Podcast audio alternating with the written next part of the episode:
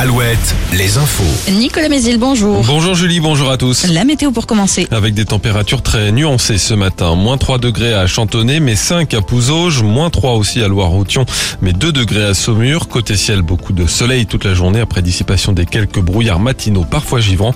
On aura également un ciel un peu voilé ce matin au nord de la Loire et des maxi douces pour la saison entre 12, entre 12 et 14 degrés. Après une amélioration hier, la qualité de l'air se dégrade de nouveau ce lundi. Un indice mauvais, notamment en Maine-et-Loire, dans un triangle entre Angers, Segré et Domeré. En cause toujours une forte concentration en particules fines liées aux conditions météo.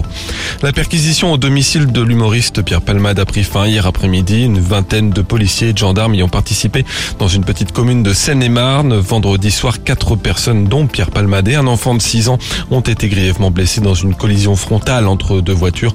Une femme enceinte de 7 mois, elle a perdu son bébé. L'humoriste roulait sous l'emprise de la cocaïne.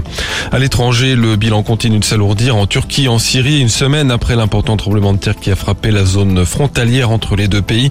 La catastrophe a fait plus de 33 000 morts. La ville de Cholet met aujourd'hui au vote lors du conseil municipal une aide pour les victimes du séisme. Son montant n'a pas été annoncé. Un autre soutien sera également voté lundi prochain, cette fois en conseil d'agglo.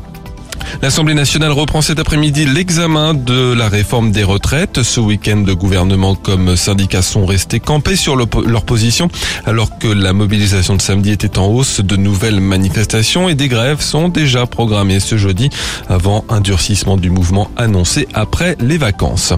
Gérald Darmanin, lui, est en déplacement en Vendée ce lundi matin. Le ministre de l'Intérieur se rend à Boîte-Senet, commune qui a fait acte de candidature pour accueillir une des 200 brigades de gendarmerie vont être créés en milieu rural en France.